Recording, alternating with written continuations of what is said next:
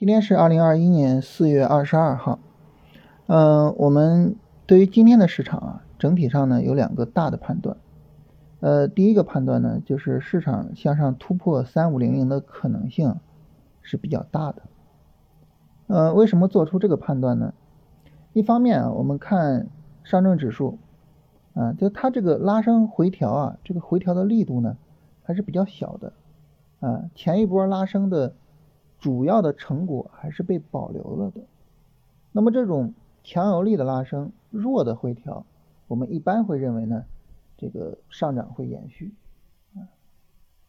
那还有一个原因呢，就是如果我们不只看上证指数，啊，我们去看一看其他的指数，你比如说中证五百、国证两千啊这样的代表小股票的指数，还有呢，比如说创业板指，我们会发现呢，这些指数啊。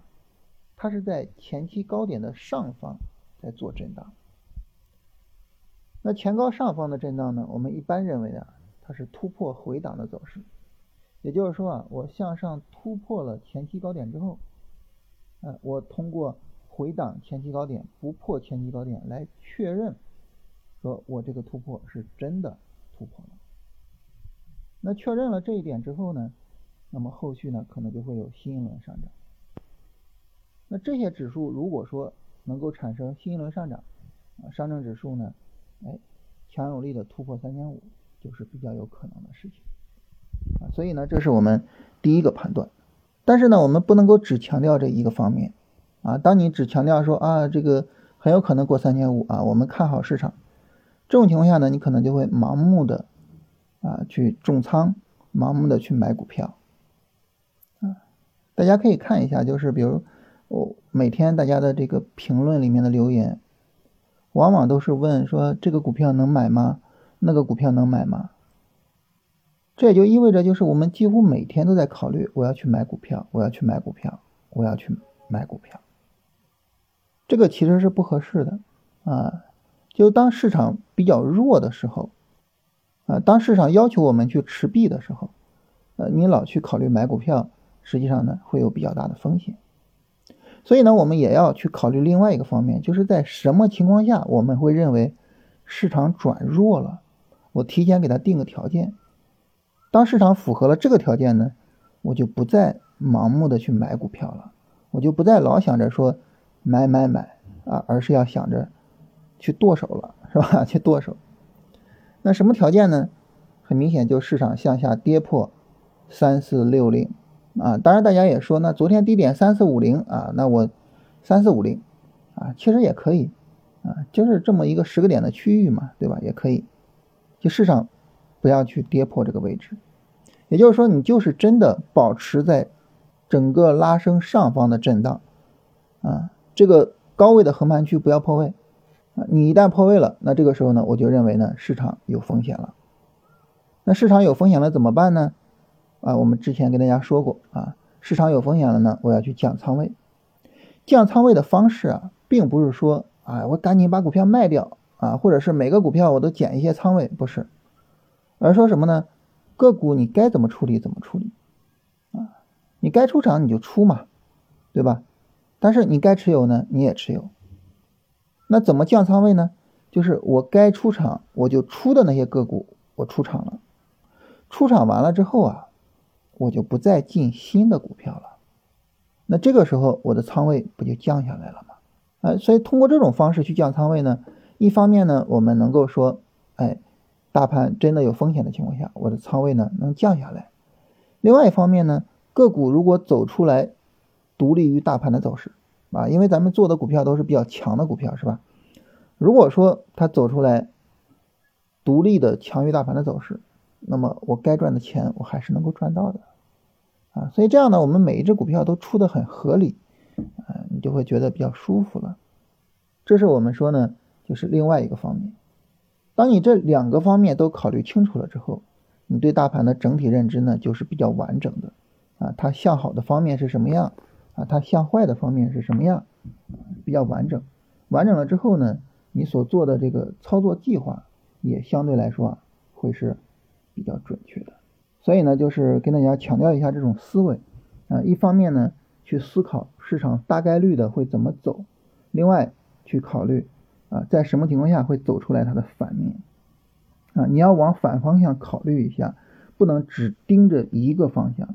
啊，只盯着一个方向，你的交易决策很有可能会是哎有问题的。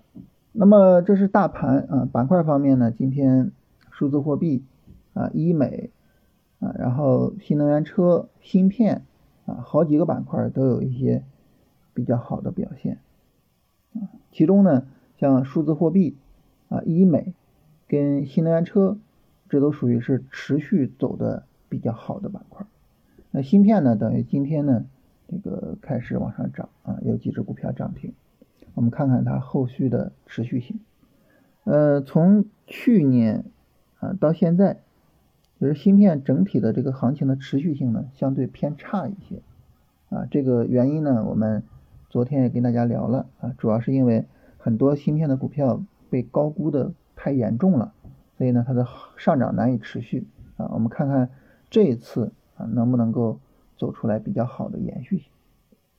啊，这是板块的情况啊，简单跟大家聊一聊。然后呢，我们来看看大家的问题。当然，就像我刚才说的啊，可能有很多是啊关于个股的问题。比如有朋友问说，这个立讯精密，立讯精密能不能买？那么立讯精密呢，它属于是在底部，现在刚开始有反弹。这个时候呢，你很难确认，就是说它的反弹的延续性。那这种情况下呢，我是不会去参与这样的股票的。当然哈，这要跟大家说一下。那我不做呢，是因为它不符合龙回头啊，我只做龙回头的股票。但是不符合龙回头一定不能涨吗？这当然不是了。龙回头呢是做拉升之后的一个弱回调。那你想，第一波拉升它肯定是不符合条件的，对不对？啊，所以呢，我们不做不代表人家不能从底部涨起来啊，这个大家还是要注意一下的啊。就是我所有跟大家聊这些个股啊，只是说。呃，我们从龙回头的角度怎么去理解个股？然后呢，咱们借着这些讨论呢，对龙回头的思路和方法啊，有一个更好的理解啊。这里呢，不涉及到关于这些个股的一些走势上的判断，更不涉及到一些操作建议啊。这个呢，还请大家注意一下。那你像美格智能呢？那这个我也不会做，为什么呢？因为它没有一个比较充分的调整啊。我们看呢，它调整只有三天，是吧？时间不够。呃，而且呢，这三天的调整力度其实还挺大的啊，所以这个我们都不会做。有朋友问泰坦科技和金风明源啊能不能止盈啊？这种问题，呃，泰坦科技呃有一点这个日线顶背离的可能啊，有一点这种可能，但是一个呃级别不是很大啊，我们看红柱缩短没有出绿柱，然后呢又往上走啊。然后金风明源，我们看一下，金风明源这个走势呢，也有可能有这种背离啊，就是去做一些止盈的话，还是可以的啊，是可以考虑的。买进中航光电有没有问题？中航光电的话，它有一个净利润断层啊，是四月九号在出业务预告的时候，然后有一个一字板啊，然后呢就在一字板上方进行横盘，呃，整体的走势还是比较强的。这里唯一要注意的就是四月十二号有一个放比较大量的阴线啊，这个整体上不太好，其他的没有什么大问题啊，整体上是非常强的。白酒止盈合适吗？啊，那你短线到位了是吧？短线你认为这个幅度我够了，那你当然就可以止盈了啊。科技股有没有走龙回头的潜质？这个你呃，科技股这个范围太广了，太广了。大盘的小波段走完了嘛？目前来说还没有看到说走完了，但是整体上来说还是比较强的。呃，南钢股份软弱无力。嗯，我自己呢，一般在持有股票的时候呢，就是呃，只要它不扫我的止损，然后呢也没有到我的止盈位，或者是没有明显的顶部结构，我都会坚定的去持有它。啊所以南钢股份呢，我也会坚定持有。当然，这个持有，你说最终它会跌下来给我止损，还是会拉上去让我赚一波，这个我没有办法判断啊。我们谁也不知道未来的情况，是吧？只能说呢，我每次都按照这样的交易原则去做，整体上做下来呢，哎，效果并不错。所以呢，我会坚持着按照这种原则做。啊，只能说是这样。呃，上午破位的时候我全卖了啊，还是空仓比较稳，对大盘持悲观态度。呃，这个每个人都会有自己的想法。我们做交易呢，永远是按照自己的想法，按照自己的判断去做交易，对吧？所以我跟大家聊呢，其实就是什么呢？希望能够咱们交流一下，沟通一下，能不能说我们每个人做的判断，哎，都比较到位啊，既能够符合市场的客观情况，又能让自己觉得舒服。我觉得这是我们跟大家聊天的目的啊。所以呢，这些具体的交易判断啊，大家呢。这个做出来了，就按照自己的交易判断去做就可以啊。我们主要是聊一聊做交易判断的方法。首钢股份能不能持有啊？然后钢铁板块还有没有机会？呃，首钢股份这个的话呢，当然我我没有首钢股份，但如果我有的话，我还是会持有它啊。钢铁板块呢，这一波整体上还是比较强，就是高位上横盘还是比较强的。当然现在还没有走出来很好的行情，但是整体上来说，呃，还是没有什么太大的问题。亚星毛链，亚星毛链这个，嗯，整体上也还可以，但是它现在调整不足啊，它现在只调了三天，现在做判断有点着急。金财互联，金财互联这属于是低位长时间的横盘啊，我们看。它一路，你你按向下的方向键，你发现它是一路往下跌，啊，它之前的这个最最重要的高点都能追溯到一六年，啊，一六年，然后呢是在去年二月份有了一个非常重要的高点，那这个股票它一直以来的一个反弹力度都比较差，那这种情况下呢，我是没法做这只股票的，啊，就是龙回头的角度是没法做的，零零零六幺五。能不能持有？这个能持有啊，医美嘛，医美是我们这一波最看好的板块。从哪个地方进洗米团啊？大家在我们每一个声音的下面都能看到一个声音简介，这个声音简介里边有一条，点这里报名洗米团。嗯，零零二四四三，金州管道。呃，这只股票呢，它实际上也是一个非常大的震荡啊。就是周线上是一个非常非常大的震荡，然后呢，现在呢是一个突破了一个小的横盘区啊。如果说你持有的话，是可以去持有的；如果没有持有的话，可以等个调整看一下。这股票整体上不是很强，平保是止损嘛？平保的意思啊，就是比如说我做这个股票啊，做了这个股票呢，哎，我发现我这个股票啊有一定的利润了。而且呢，这个走势挺好，这个走势呢不应该再回我的进场价了，啊，再回我的进场价它就不对了。这种情况下呢，我就可以把我的止损啊调到我的进场价上方，啊，那么因为这个到了这个上方啊，你就不会再亏损了，它对你的这笔单子是一个保护，所以叫平保，啊，凭着出场的一个保护啊，就这个意思。啊，有朋友问说想加入洗米团，不知道怎么交款啊，就到声音简介里边找那个点这里报名洗米团。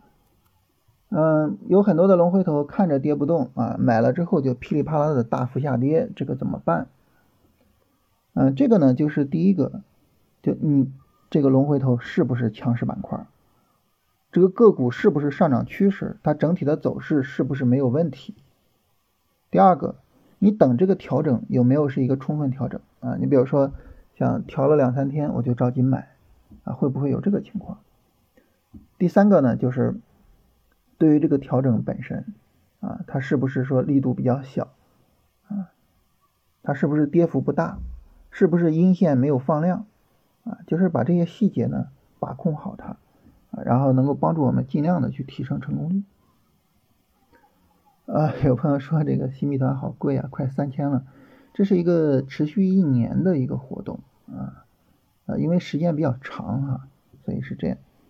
然后也有朋友说这个，呃，大家可以加进去啊。然后如果你觉得不值这个价，你可以找我，我补给你。啊，非常感谢这位朋友，非常非常感动啊！就是我们能够获得大家的认可，也是我们持续的。啊，把这个事情做下去的最大的动力。就是我们在这个互动之中，大家都有进步，我觉得这个是最有意义的。呃，顺控发展今天进场了，哎呀，我是不太敢做，哈哈，我们看到，呃，就是连续有跌停的走势，我是我是不敢做啊，调的太厉害了。那整体上来说，我做股票是偏怂一些的啊，是偏稳一些的，就是很多的操作不太敢做。昨天买入中国黄金是不是可以？昨天买中国黄金不是不行啊，买入它不是不行，但中国黄金整个走势呢还是偏弱一些。然后玉银股份今天能不能进场？玉银股份呢这个调整明显时间不够，是吧？从四月十九号到现在没有几天，明显调的不够啊。但是呢，呃，就是它调整时间不够会有什么问题呢？就是它一个三十分钟的调整，它后续呢可能一个三十分钟拉升。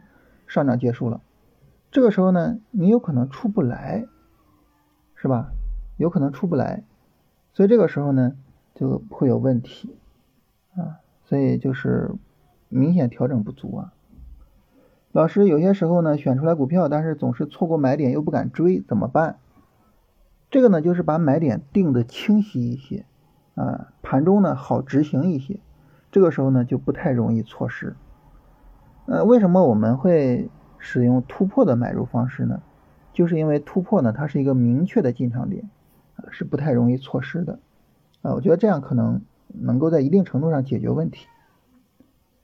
嗯，桂林旅游，桂林旅游呢，那么它的调整也是不足的，只有三天啊，所以按道理来说应该是需要等一等的。